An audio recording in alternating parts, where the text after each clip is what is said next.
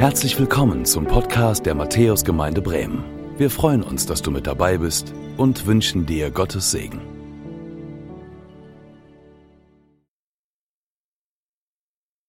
Auch von mir ein herzliches Willkommen. Schön, dass wir diesen Gottesdienst feiern dürfen, dass wir uns ausrichten dürfen auf das, was Gott uns sagt. Und ich bin überzeugt davon, dass er uns etwas mitgeben möchte.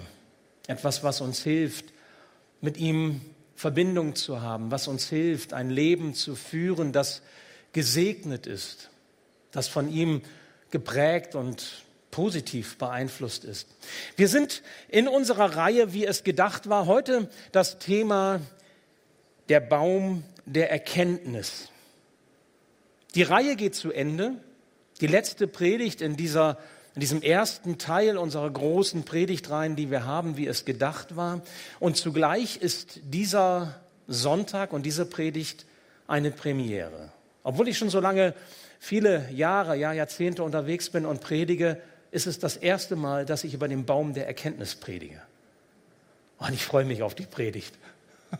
Ich freue mich mit euch darüber nachzudenken, weil ich glaube, dass es etwas ganz Besonderes ist, dieses Thema. Wie es gedacht war, ist ja eine Reise zurück zum Ursprung. Eine Reise zurück an den Anfang. Warum ist das gut? Warum ist das wichtig? Weil ich glaube, wenn wir zurückgehen zum Anfang, wenn wir erkennen, wie Gott sich das Leben gedacht hat, dann hilft es uns, mit dem Leben klarzukommen. Es gibt uns auch Antworten auf Fragen, die wir haben. Und zugleich ist dieser Weg zurück, wenn wir erkennen, dass wir von Gott herkommen, auch die Chance, ihn mit einzubinden, hineinzunehmen in unsere Lebensplanung, in das, was unser Leben ausmacht. Ich möchte euch zunächst einmal eine Bibelstelle vorlesen, Genesis 1, 31. Da heißt es, und Gott schuf den Menschen zu seinem Bilde. Zum Bilde Gottes schuf er ihn. Vielleicht kannst du dich erinnern. Du hast irgendwie mal was aufgebaut. Keine Ahnung, vielleicht ein Schrank, ein Möbelstück. Du hast dann die Bauanleitung. Das ist ja immer sehr verwirrend. Was kommt wie zusammen? Schritt eins, Schritt zwei, musst auch alles richtig machen, ist sonst übel, weil musst wieder auseinanderbauen, wenn du den falschen Schritt hast. Und dann baust du so ein Schrankelement auf und am Ende, wenn es fertig ist, stehst du davor und sagst, wow, das habe ich gemacht. Ich habe es geschafft. Okay, da steht, anderthalb Stunden brauchst du, du hast drei Stunden gebraucht, jedenfalls ist das dann bei mir so. Aber du bist stolz ein Stück weit und froh, ich habe es geschafft. Und du freust dich über das, was du erreicht hast. Vielleicht hast du auch im Garten irgendwie etwas gestaltet. Du hast ein Beet schön angelegt, hast ein Gartenhaus aufgebaut und du stehst am Ende davor und sagst, toll, ich bin fertig. Ich habe es erreicht. Ich habe es geschafft. Wisst ihr, genauso ist das auch hier, wenn Gott vor seiner Schöpfung steht und er sagt, nachdem er sich das alles angeschaut hat, es war sehr gut. Es war echt sehr gut. Ganz große Klasse. Nix, nix zu meckern. Aber unser Blick geht tiefer. Wenn wir so einsteigen in Genesis 1 bis 3, dann geht unser Blick tiefer. War es denn wirklich alles sehr gut? Bibelleser staunen, weil da steht ja etwas von zwei Bäumen. Zwei Bäume, die Gott mitten in diesen Garten gestellt hat. Ein Baum der Erkenntnis des Guten und des Bösen und ein Baum des Lebens mitten im Garten. Da heißt es, ich lese euch das vor, Genesis 1, nee, gar nicht wahr, Genesis 2, die Verse 9 und 16 und 17. Und Gott, der Herr, ließ aufwachsen aus der Erde allerlei Bäume, verlockend anzusehen und gut zu essen. Und den Baum des Lebens mitten im Garten und den Baum der Erkenntnis des Guten und des Bösen. Und dann heißt es ab Vers 16, und Gott, der Herr, gebot dem Menschen und sprach, du darfst essen von allen Bäumen im Garten, aber von dem Baum der Erkenntnis des Guten und Bösen sollst du nicht essen. Denn an dem Tag, da du von ihm issest, musst du des Todes sterben. Also Gott sagt, du darfst alles. Alles bis auf. Da ist also irgendwas jetzt im Wege. Wieso stellt Gott Adam und Eva mitten in den Weg, diesen Baum der Erkenntnis des Guten und des Bösen? Ich meine, Gott ist doch allwissend. Oder? Gott weiß doch, was passiert, was kommen wird. Gott ist doch der, der die Menschen liebt. Gott ist doch der, der gütig ist. Ist das jetzt ein Fallstrick? Ist das eine Probe? Ist das eine Versuchung Gottes? Warum dieser Baum mitten im Weg? Mitten im Garten? Ich meine, viele Menschen haben diese Frage schon gestellt. Man liest so diesen Schöpfungsbericht oder die ersten Kapitel in der Bibel und man, man stellt fest, ja, das ist ja alles irgendwie ganz nett und das passt irgendwie vielleicht auch, kann ich mir vorstellen. Aber was sollen diese dusseligen Bäume? Warum? Und ich komme da nicht ganz klar mit. Manche hat schon aufgehört, weiter zu fragen, weil er nicht versteht. Warum lässt Gott da diese Bäume stehen? Was würdest du sagen? Warum ist da dieser Baum? Warum sagt Gott, von allem darfst du nehmen, alles darfst du essen, aber bitte nicht von dem? Was ist denn da bitte schon der Sinn dahinter? Nun, die Antwort auf diese Frage, und ich möchte sie euch geben, bekommt man nur, meine ich, wenn man sich klar macht, als was wir geschaffen worden sind. Wir sind geschaffen als ein Abbild von Gott. Wir sind geschaffen als ein Ebenbild Gottes, als ein Gegenüber von Gott. Da heißt es ja in 1. Mose 1, 27, Genesis 1, 27, und Gott schuf den Menschen zu seinem Bilde, zum Bilde Gottes schuf er ihn. Also, wenn wir uns das mal klar machen, was wir eigentlich sind, wozu wir geschaffen sind, dann wird deutlich auf Beziehung hin. Ihr habt das in der Predigtreihe jetzt schon häufiger gehört. Diese Ebenbildlichkeit ist ganz maßgebend dafür, dass man seine Identität findet als Geschöpf Gottes, dass man seine Bestimmung findet als Mensch auf dieser Erde. Gott hat uns gewollt als ein Gegenüber, als ein Abbild, ein Ebenbild heißt es. Wisst ihr, was das bedeutet? Das bedeutet, dass unsere Beziehung zu Gott und seine Beziehung zu uns auf Vertrauen gründet. Darauf gründet, dass wir als seine Geschöpfe das, was er uns sagt, uns zu Herzen nehmen und wir auch wirklich glauben, dass das, was er sagt, gut ist für uns. Ich meine, das kennen wir doch. Kannst du dich noch erinnern, wie das war, als du kleiner warst? Und wenn Papa oder Mama etwas gesagt hat, weil das Verhältnis stimmte und weil du deine Eltern lieb hattest und sie hatten dich lieb, dann hast du das geglaubt, was sie gesagt haben, oder? Wenn Papa das sagt, dann ist das schon gut so. Wenn Mama sagt, so und so, dann ist das schon gut so. Du konntest dich darauf verlassen, weil das war das Wort deiner Eltern, deines Vaters, deiner Mutter. Vielleicht kennst du das auch in deinen Beziehungen, wenn du einen Menschen an deiner Seite hast, den du liebst, der dich liebt und da ist Vertrauen, dann kannst du dich darauf verlassen. Klar, es ist immer ein Wagnis, aber du kannst dich darauf verlassen, weil du weißt, er meint es gut, sie meint es gut. Und das drückt das Verhältnis aus. Und so ist es hier auch. Genau das ist damit gemeint. Am Anfang steht, es war so gut. Was ist denn gut? Wir haben so vieles von Gott mitbekommen. Mancher fragt sich vielleicht, worin drückt sich denn diese Ebenbildlichkeit aus? Wieso bin ich denn so von Gott herkommend? Was ist denn so Kennzeichen dafür, dass ich von Gott herkomme? Ja, ich will es dir sagen, ich will es dir erinnern. Es ist eigentlich ganz klar. Guck doch mal, was alles in dir steckt. Definiere dich doch mal nicht von den Defiziten her und von dem, was schwierig ist, sondern von dem, was du an Ressourcen, an Chancen, an Möglichkeiten, an besonderen Gaben von Gott mitbekommen hast. Da gibt es deine Kreativität, die du hast. Wo kommt die her? Die kommt von Gott, weil er kreativ ist. Brauchst du nur in die Schöpfung gucken. Unendlich kreativ ist Gott. Ideenreichtum hast du bekommen, weil Gott unendlich ideenreich ist. Du hast Zielstrebigkeit mitbekommen, Stärke, du kannst Ziele erreichen, so wie Gott seine Ziele erreicht mit dir und mit dieser Welt. Du hast Furchtlosigkeit, du hast Kraft bekommen, weil Gott furchtlos ist und Kraft ist. Du hast aber auch Empathie und Sensibilität, kannst Dinge wahrnehmen, kannst Dinge erspüren, kannst darauf reagieren. auf dieser emotionalen Ebene reagieren. Das ist so, weil Gott es auch hat. Das kommt, weil Gott emotional ist, weil Gott sensibel ist, weil Gott empathisch ist. Du hast Gewissenhaftigkeit. Du kannst reflektieren über Dinge, weil Gott es tut. Du kannst vertrauenswürdig sein, du kannst Zutrauen haben zu Menschen, so wie Gott Vertrauen und Zutrauen zu dir hat.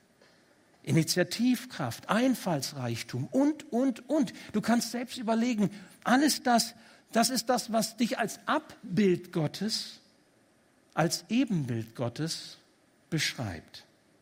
Vielleicht darf ich sagen, in diesem Sinne hast du viele göttliche Eigenschaften in dir. Göttliche Eigenschaften, weil du von ihm herkommst, weil du als Ebenbild konzipierst, gewollt, geschaffen bist. Und jetzt steht da dieser doofe, dieser doofe Baum. Wie kriegt man da den Baum jetzt rein? Wie kriegt man das geklärt? Was ist mit diesem Baum, der Adam und Eva im Wege steht? Und dann hören wir in der Bibel, dass es zu einer Auseinandersetzung, zu einem Disput kommt zwischen Eva zunächst einmal und dem Teufel in Gestalt der Schlange. Da heißt es in Genesis 3 ab Vers 1.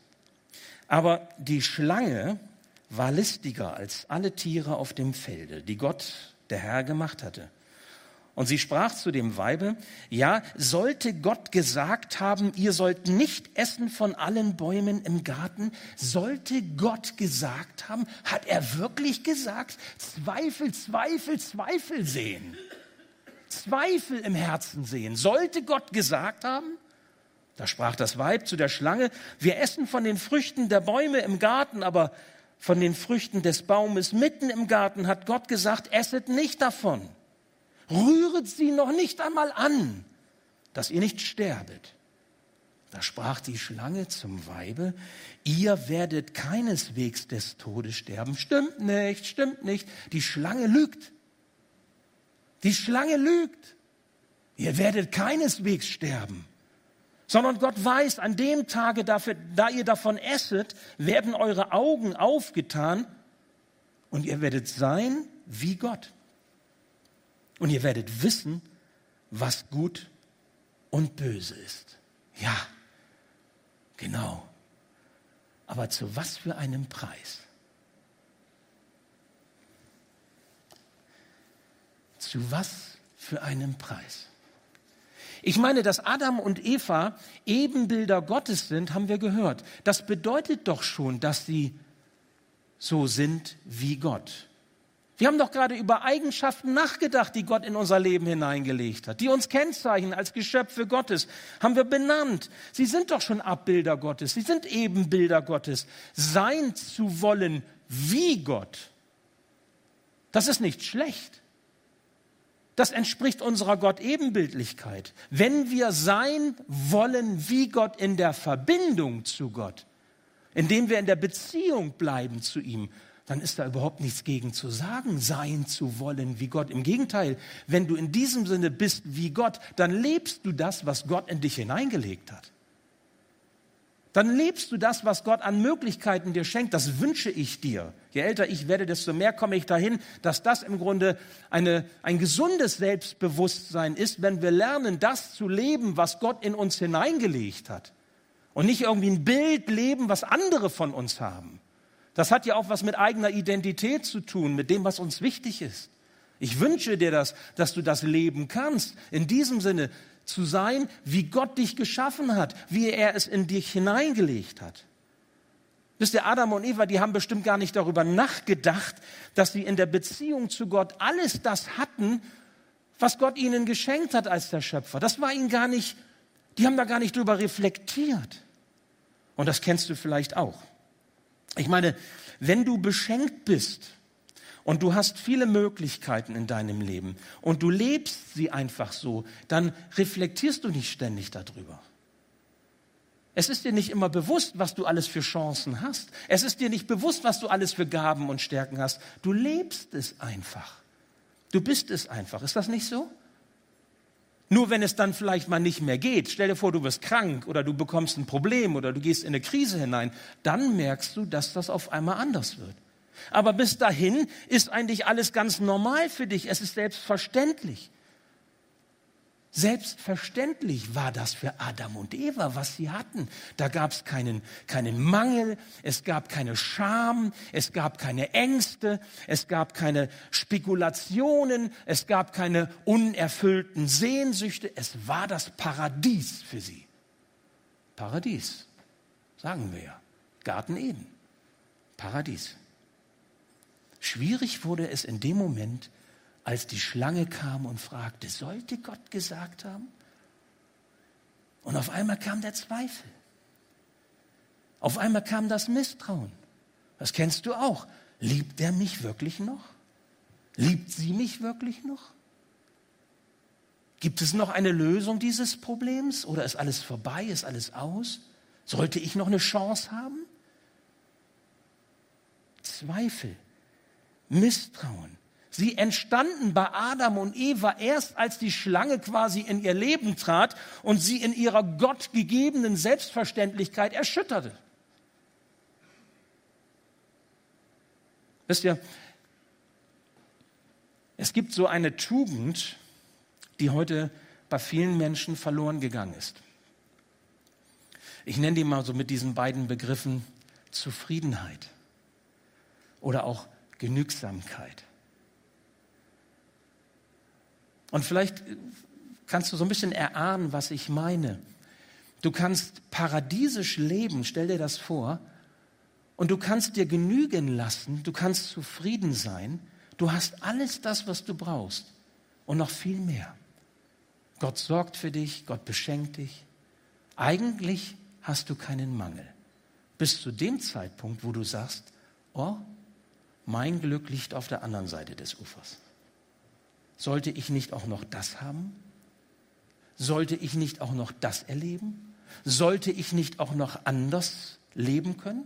Sollte, sollte, sollte es nicht noch anders sein? Und auf einmal sind diese Tugenden von Zufriedenheit und Genügsamkeit weggewischt und Neid und Eifersucht oder Misstrauen auch Gott gegenüber, der dich so versorgt, sind dahin.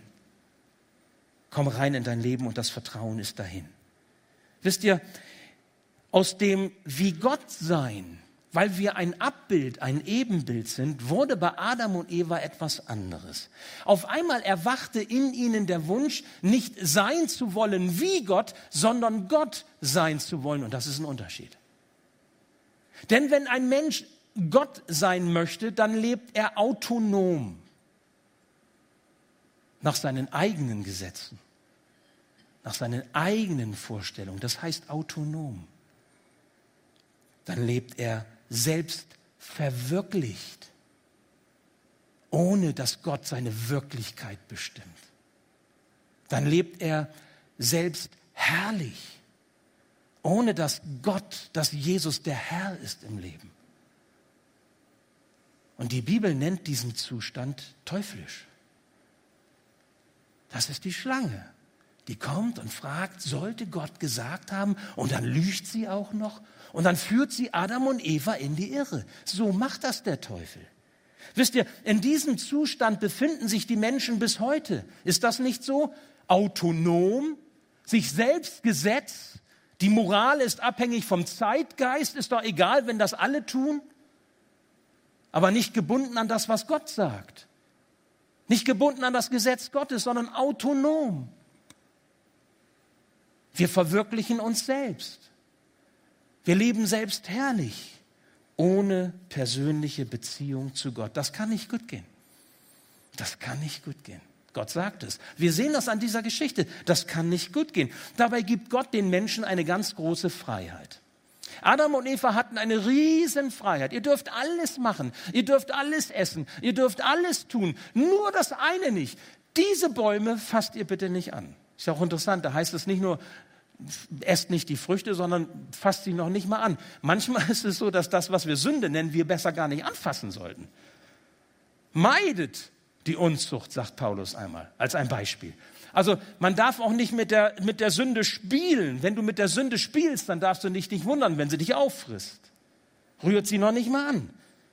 Lass sie, fasst sie gar nicht an, sagt, sagt äh, Gott hier den beiden Ich meine, das ist doch die Freiheit, die wir haben. Entweder hören wir auf die Weisungen Gottes und vertrauen darauf, dass das, was er uns sagt, wirklich gut ist für uns, weil wir glauben, er kennt uns und er meint es gut mit uns. Oder wir sagen, na, was du sagst, ist nicht so entscheidend. Ich habe zwar gehört, was du willst, aber ich will es trotzdem probieren. Das ist so ein bisschen wie ein kleines Kind, wo Mama sagt, fass nicht auf die heiße Herdplatte. Ne?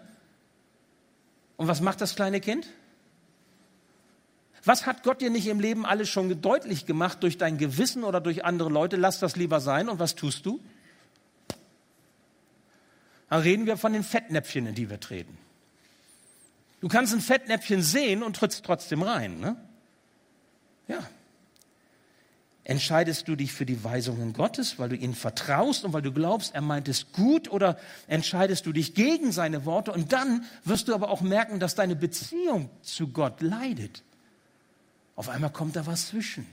Und das, was vorher Vertrauen war, was eins war, das geht hier auseinander. Gottes Wort oder die Lüge des Teufels. Wir haben die Wahl. Du kannst dich entscheiden. Aber mach dir bitte nichts vor, denn eines ist klar, der Teufel lügt immer. Der Teufel lügt immer. Es, er hat ein ganz klares Ziel. Die Bibel sagt, dass er möchte das Vertrauensverhältnis zu deinem Schöpfer zerstören. Und wenn wir eins lernen dürfen von dieser Geschichte, Genesis 1 bis 3, dann ist es so, dass Paradies bedeutet, das Vertrauensverhältnis besteht und da kommt einer, der möchte dieses Vertrauensverhältnis zerstören. Und was das bedeutet, das kennen wir doch aus unserem Leben. Wenn etwas zwischen mir und dem anderen kommt, dem ich doch eigentlich vertraue, den ich liebe, der mich liebt. Und Vertrauen ist angefochten ist womöglich zerstört. Wir wissen, was das bedeutet. Wir wissen, wie schwer das ist. Und so war das damals auch bei Adam und Eva. Der Teufel hat Macht, aber eben nur begrenzt. Er stellt den Menschen vor eine Wahl, er stellt den Menschen vor eine Entscheidung, denn er möchte das Vertrauen zu Gott zerstören. Das ist sein erklärtes Ziel.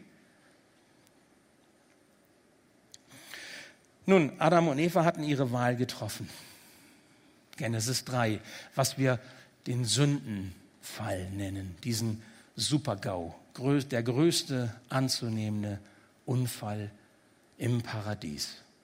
Und das wurde ihnen zum Verhängnis, das hören wir gleich, aber es wurde auch der gesamten Menschheit zum Verhängnis. Denn das macht der Apostel Paulus einmal deutlich, er schreibt im Römerbrief, deshalb, wie durch einen Menschen die Sünde in die Welt gekommen ist, damals durch Eva, durch Adam, und der Tod durch die Sünde, der Tod als Folge der Sünde, so ist der Tod zu allen Menschen durchgedrungen, weil sie alle gesündigt haben. Das heißt, wir teilen das Schicksal von Adam und Eva. Seitdem leben wir nicht mehr ewig und schon gar nicht im Paradies. Seitdem ist unser Leben endlich und begrenzt und wir wissen, alles, was einen Anfang hat, wird irgendwann auch sein Ende finden. Und dagegen kämpfen wir auch an, wie gegen Windmühlen und wissen doch, wir können es nicht aufhalten. Irgendwann kommt das Ende, ob früher oder später, aber es kommt. Vom ersten Tag unseres Lebens läuft unsere Uhr. Meine Zeit steht in deinen Händen, Gott. Und irgendwann läuft diese Uhr ab. Und dann ist unsere Zeit hier vorbei. Das ist die Folge des Sündenfalls, sagt die Bibel.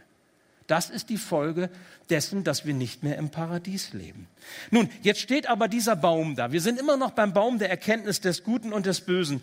Wisst ihr, der stand Adam und Eva im Wege, aber ich behaupte, sie hätten nicht darüber stolpern müssen.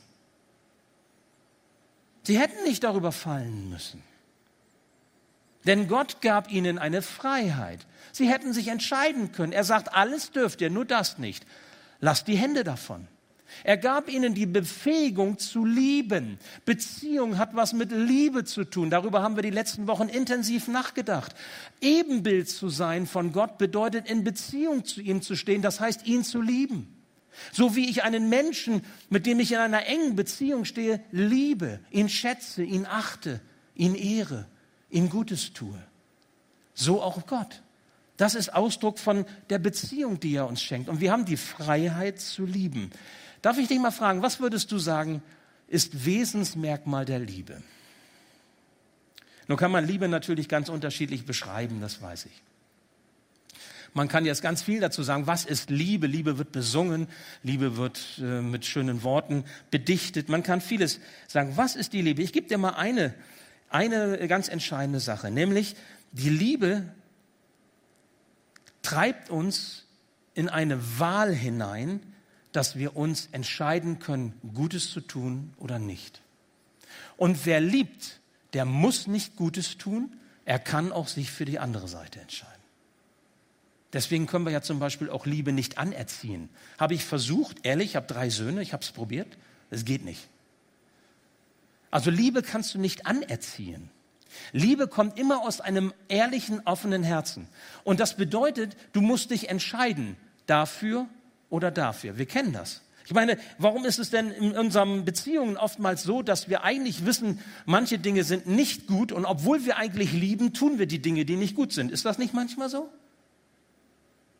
Daran merkt ihr doch, wir haben eine Entscheidungsfreiheit. Wir können lieben und wir müssen uns situativ immer wieder neu entscheiden, dafür oder dafür, wie Adam und Eva, als Ebenbilder Gottes geschaffen, sie konnten sich entscheiden. Da steht der Baum. Sie hätten auch einfach am Baum vorbeigehen können und fertig ist die Laube.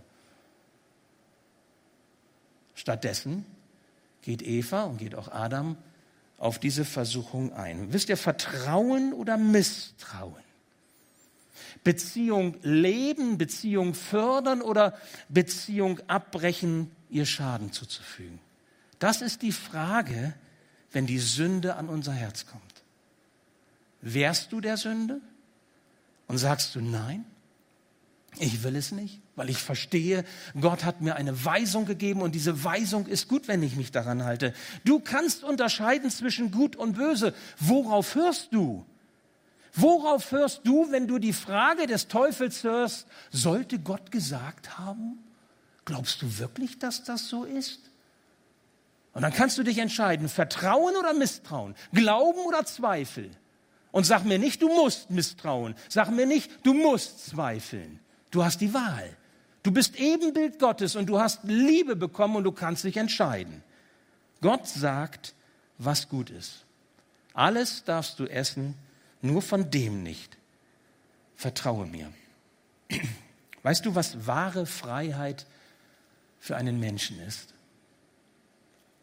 Wahre Freiheit ist zu wissen, was wir lieber sein lassen sollten.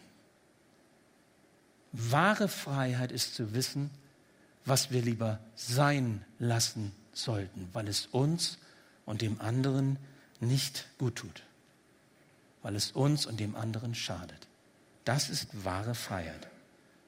Wir alle haben die Erkenntnis des Guten und des Bösen. Seit diesem Sündenfall, Genesis 3, haben wir alle die Erkenntnis des Guten und des Bösen. Und seitdem haben wir auch mit Versuchung und auch mit Anfechtung zu tun und kennen diese Fragen. Sollte Gott gesagt haben? Willst du nicht vielleicht das auch noch? Brauchst du das nicht auch?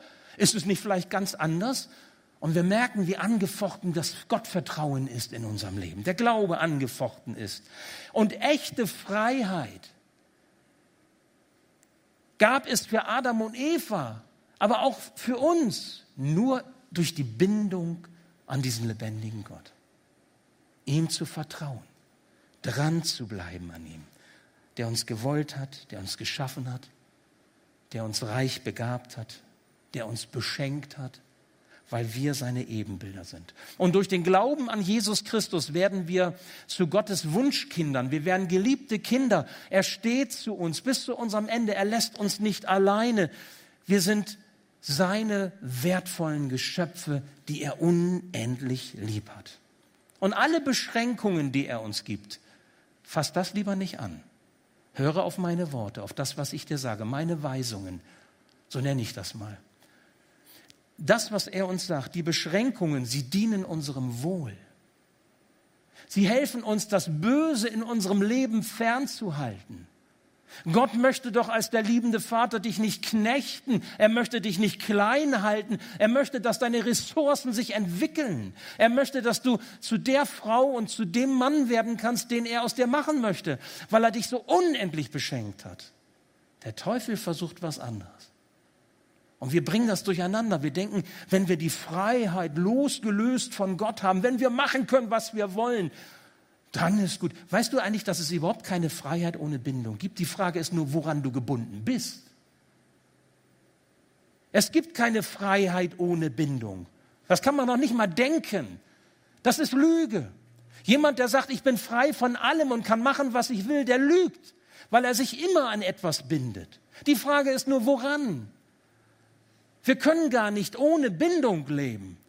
Und wenn es der Zeitgeist ist oder die Moralverstellung der Zeit ist oder wenn es irgendwelche Lehren, Ideologien, Überzeugungen sind oder irgendwelche Lügen, aber wir haben immer den, wir können gar nicht anders als uns festhalten an bestimmten, ich sage mal, Haltepositionen, die wir brauchen im Leben. Die Frage ist, wo machen wir fest im Leben? Wisst ihr, ich bin davon überzeugt, Adam und Eva hatten vor dem Sündenfall kein moralisches Gewissen. Fand ich interessant, diesen Gedanken. Da musste ich länger drüber nachdenken. Adam und Eva hatten vor dem Sündenfall, bevor das mit der Schlange war, überhaupt kein moralisches Gewissen. Sie wussten überhaupt nicht, was gut und böse war. Wisst ihr warum nicht? Die Augen gingen ja erst später auf, haben wir ja eben gehört. Durch das, was sie mit der Schlange, mit dem Teufel erlebten. Warum hatten sie kein moralisches Gewissen? Weil sie zu 100 Prozent vertrauten. Zu 100 Prozent. Wie selbstverständlich. Da war keine Scham, da war keine Angst, da war keine Sucht, da war keine ungute Bindung, da war keine Neigung zur Boshaftigkeit oder zur Gewalttätigkeit. Es war alles okay. Gott hat gesagt, alles dürft ihr, nur das eine nicht. Es war ein einfaches Gebot, was auf einen einfachen Gehorsam zielte. Alles dürft ihr, nur das eine nicht. Gott hat es ganz einfach gemacht. Eigentlich hätte das Leben im Garten Eden so paradiesisch sein können. Es war ganz leicht. Und übrigens sind auch die Früchte nicht entscheidend. Man weiß ja nicht, was das für Früchte waren.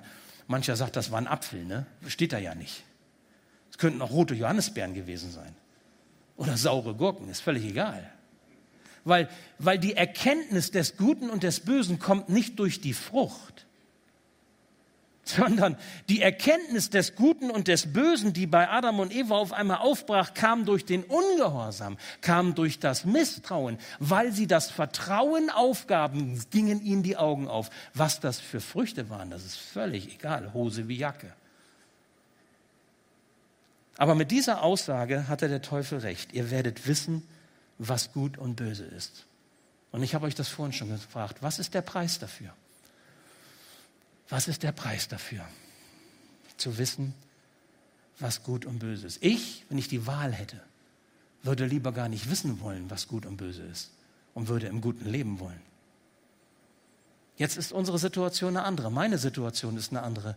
Was ist der Preis dafür zu wissen, was gut und böse ist? Ist uns die Konsequenz bewusst, wenn wir die Gemeinschaft mit unserem Schöpfer Gott verlassen?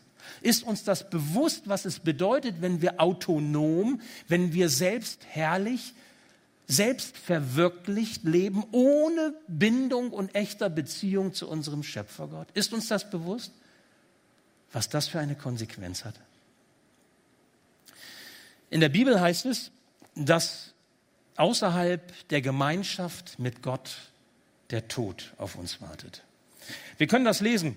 Diese Geschichte Genesis 3, was passierte denn dann mit Adam und Eva? Da heißt es Kapitel 3, Genesis 3, 24. Und Gott trieb den Menschen hinaus aus dem Garten und ließ lagern vor dem Garten Eden die Cherubim, also diese Engelwesen mit dem flammenden, blitzenden Schwert zu bewachen den Weg zu dem Baum des Lebens.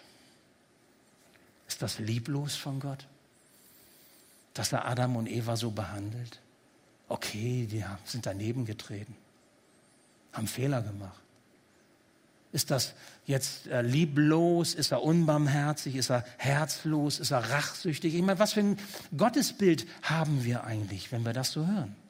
Was denken wir, wie ist Gott eigentlich, wenn er mit Adam und Eva, wie es hier beschrieben ist, so umgeht? Stellt euch einmal vor, Adam und Eva wären im Garten geblieben und sie hätten auch noch von dem zweiten Baum gegessen, der mitten im Garten stand, den haben wir noch gar nicht so richtig bedacht, dem Baum des Lebens. Und sie hätten vom Baum des Lebens gegessen und hätten damit ihren Zustand für ewig festgeschrieben. Für ewig.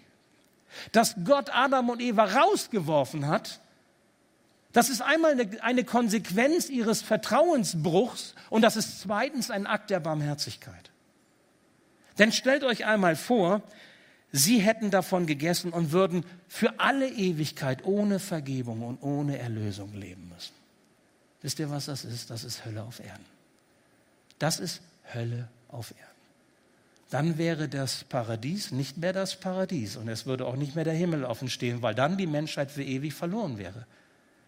Kannst du in Ruhe nochmal drüber nachdenken. Aber Gott hat ja mit diesem Rauswurf aus dem Garten Eden nicht das Kapitel geschlossen und gesagt, das war's.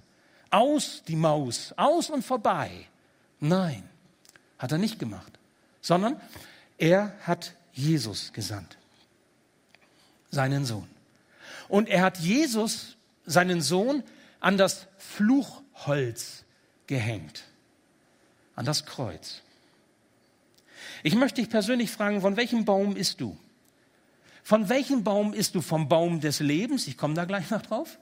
Oder vom Baum der Erkenntnis des Guten und des Bösen, wo du entscheiden kannst, Lüge oder Wahrheit, die Lüge des Feindes oder das Wort Gottes, die Weisungen Gottes, denen du vertraust. Du hast die Wahl, haben wir gesagt. Du hast eine Entscheidungsmöglichkeit. Seit Genesis 3, seit diesem Sündenfall, hast du ähm, die Erkenntnis des Guten und des Bösen. Du hast ein Gewissen von Gott bekommen, solange, es du, nicht, solange du es nicht ganz tot gemacht hast. Das kann übrigens passieren, wenn man immer wieder gegen Gottes Weisungen lebt, dann stumpft das Gewissen mehr und mehr ab und irgendwann ist das Gewissen nicht mehr sensibel für das, was Gott möchte. Die Bibel nennt das eigentlich Verstockung. Dann ist man wie automatisiert auf einer Rutsche, die ins Elend führt, wo man nicht mehr stoppen kann. Am besten noch mit Schmierseife drauf, wo das so richtig flutscht in den Abgrund hinein, wo man nicht mehr halten kann. Das Gewissen. Er hat uns die Möglichkeit gegeben zu unterscheiden, weil wir lieben weil wir auf Beziehung hingeschaffen sind. Wir haben darüber gehört. Aber was ist mit dem anderen Baum? Ich möchte zum Schluss der Predigt auf diesen Baum des Lebens kommen, weil damit sich der Kreis erst wirklich schließt und wir verstehen, was Gott getan hat. Gott sendet seinen Sohn Jesus in diese Welt, weil er das Problem mit Adam und Eva, mit diesem Sündenfall lösen kann. Und er will es lösen. Wie tut er das? Er hängt Jesus ans Kreuz. Und das Holz des Kreuzes damals auf Golgatha ist quasi aus dem Holz vom Baum des Lebens. Wisst ihr warum? Weil sich an diesem Kreuz unsere Lebensfrage entscheidet. Also ob wir Leben haben, was von Gott kommt, was die Sünde nicht zerstören kann, was der Teufel nicht nehmen kann, was der Tod nicht nehmen kann. Leben, das ewig ist, so wie Gott ewig ist. Weil er uns das als Ebenbilder, als seine geliebten Gotteskinder schenken möchte. An diesem Kreuzstamm, wo Jesus hängt, an diesem Baum des Lebens hängen keine Früchte, die wir essen können. Es hängt Jesus an diesem Baum des Lebens am Kreuz. Und wenn wir auf Jesus schauen, dann erkennen wir, er ist zu unserer Erlösung an dieses Kreuz, an diesen Lebensbaum gehängt worden. Die Sünde ist vergeben. Die Macht der Sünde ist gebrochen. Jesus hat gesühnt, den Preis bezahlt für uns, damit wir frei sein können. Wisst ihr was? Das ist der Liebeserweis Gottes, wenn du auf Jesus schaust und erkennst, Jesus hängt am Baum des Lebens. Nicht mehr Fluchholz, sondern Baum des Lebens für den, der es wagt, sich erlösen zu lassen, beschenken zu lassen mit dem, was Gott uns in Jesus schenkt. Liebe, wir haben es eben gehört. Johannes Müller hat es vorgelesen. So sehr hat Gott die Welt geliebt, dass er seinen einzigen Sohn gab, damit alle, die an ihn glauben, gerettet werden und nicht verloren gehen. Das ist Gottes Liebeserweis, dass Jesus da hängt. Liebe ist die Powerkraft Gottes in deinem Leben. Beziehung, Ebenbildlichkeit, die Powerkraft Gottes in deinem Leben, trotz des Sündenfalls damals mit Adam und Eva. Du kannst wieder in Beziehung treten zu deinem Schöpfergott. Jesus macht das möglich.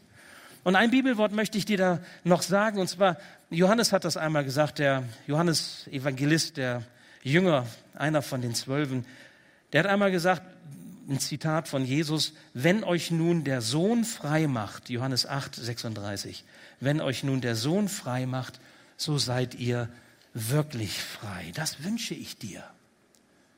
Dass du verstehst, dass sich hier eine Brücke schlägt von Genesis 1 bis 3 hin zu deinem Leben. Am Fluchholz, das nun zum Baum des Lebens geworden ist, hängt Jesus, der dich frei machen kann, frei setzen kann. Ich könnte das so formulieren. Jesus hat im Grunde wieder gut gemacht, was Adam und Eva verbockt haben. Ist doch gut, ne? Adam und Eva haben es verbockt. Aber Jesus macht es wieder gut. Ist das nicht stark?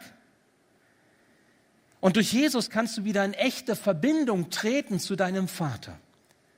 Und du wirst merken, Gott ist nicht der, der mit der Knute steht und nur darauf wartet, dass du wieder ins Fettnäpfchen trittst, sondern Gott ist der, der dich unendlich lieb hat, der dich wieder mit Würde beschenkt, der dich wieder einsetzt in deine Sohnes- und Tochterrechte, der sagt, du bist mein geliebtes Kind, du bist Ebenbild.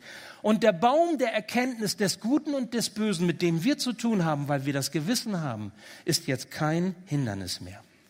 Du kannst quasi vom Baum des Lebens, Jesus, erlaub mir dieses Bild, pflücken. Du pflückst quasi diese Frucht Gottes, die er in Jesus uns gegeben hat, und du wirst beschenkt. Du darfst essen von diesem Baum des Lebens. Du darfst schmecken, wie Gott es, wie gut Gott es mit dir in deinem Leben meint. Und darum ein allerletztes Wort.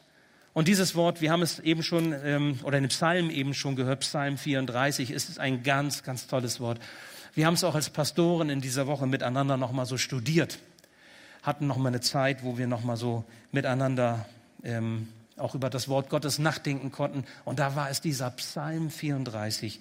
Und da spricht eben David, von dem wir eben schon gehört haben, in Vers 9. Schmecket und sehet, wie freundlich der Herr ist. Wohl dem, der auf ihn trauet. Willst du das erleben? Willst du schmecken die Freundlichkeit Gottes? Willst du sehen die Segnungen Gottes, dann liefere dich ihm neu aus. Öffne dein Herz für ihn und verstehe, womit er dich beschenkt. Und glaub mir, der Fluch, und ich sage es ganz bewusst, dieser Fluch, den Adam und Eva auf diese Welt gelegt haben, auf diese Menschheit durch diesen Sündenfall, der wird von Jesus wieder aufgehoben. Und das, was Tod bedeutet aufgrund unserer Sünde, wird von Jesus aufgehoben, weil er uns erlöst hat und ewiges Leben schenkt. Das kann keine andere Kraft auf dieser Erde.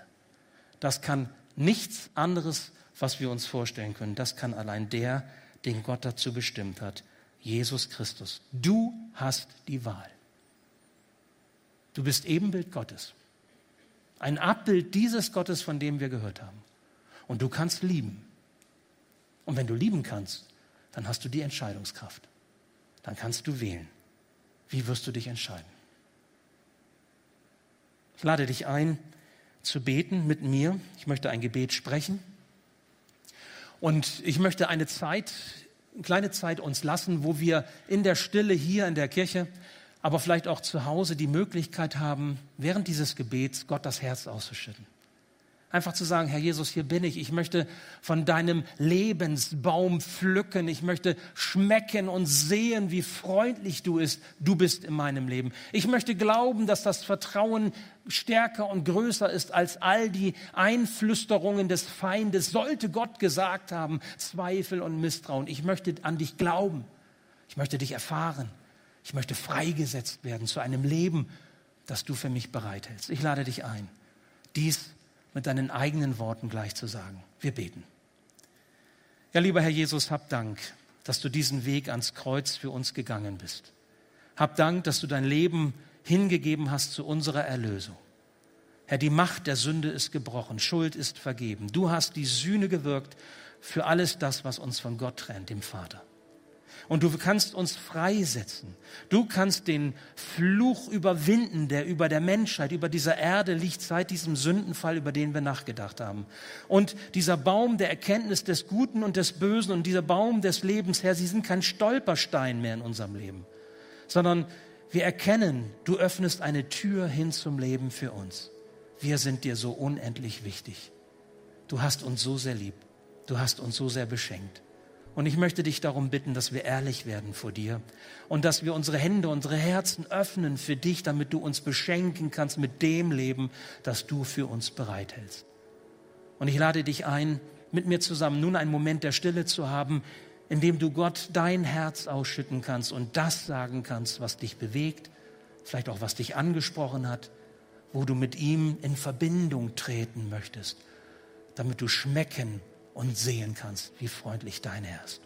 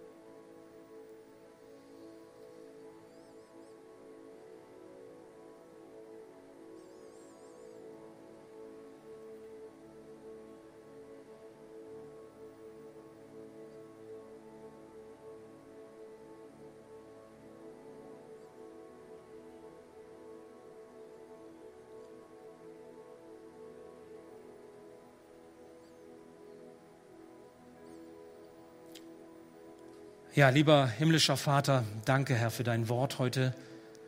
Danke, dass wir so kommen dürfen, wie wir sind. Danke, dass du uns als deine Ebenbilder geschaffen hast, reich beschenkt, geliebt, gewollt. Und ich bitte dich, Herr, dass ein jeder, eine jede, die heute so zu dir gekommen ist und mit offenen Herzen sich dir zugewandt hat, dass sie Erneuerung ihrer Beziehung zu dir erleben dürfen. Dass sie erleben dürfen, Herr, wie du ihr Leben reich machst. Dass es zur Bestimmung kommt. Dass sie deine Freundlichkeit, deine Güte sehen und schmecken. Herr, schenke du das. Räume du alles aus, was im Wege steht. Danke, dass dein Sohn Jesus Christus zur Vergebung unserer Schuld den Preis bezahlt hat. Und so dürfen wir mit Zuversicht, mit Freude in die Tage hineingehen, die vor uns liegen. Und wir nehmen dich bei deinem Wort, dass du mit uns bist, alle Tage bis an der Weltende. Hab Dank dafür. Amen. Danke fürs Zuhören. Wir hoffen, dass du heute inspiriert und ermutigt wurdest durch Gottes lebendiges Wort. Unser Gebet ist, dass es viel Frucht bringt. Weitere Infos findest du unter www.matthäus.net.